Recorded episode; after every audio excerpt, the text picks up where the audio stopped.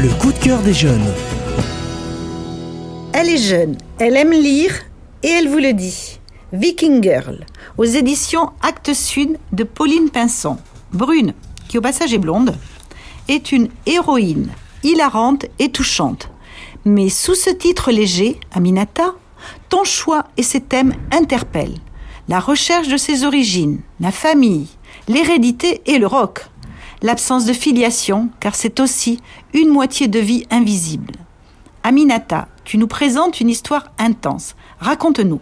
Oui, c'est un roman génialissime qui se nomme Viking Girl. J'ai beaucoup apprécié la couverture où l'on voit Brune, le personnage principal, en gros avec sa tache en forme de botte sur le front.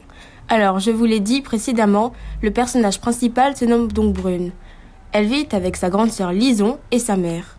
On voit donc que la mère est une mère solo. Un soir, Brune regarde avec sa meilleure amie Gabi l'Eurovision, une émission télévisée.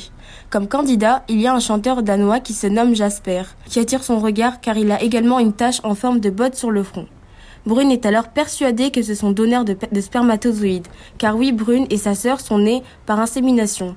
Elle va alors mener son enquête avec l'aide de son groupe d'amis. Va-t-elle réussir à le contacter? Jasper est-il son donneur? Est-ce que tu le conseillerais à tes amis et pourquoi? Absolument. Je vous invite chaleureusement à lire ce roman si vous aimez l'amour, l'humour et les mystères. Viking Girl de Pauline Pinson. Une quête où surprises et rebondissements sont au rendez-vous.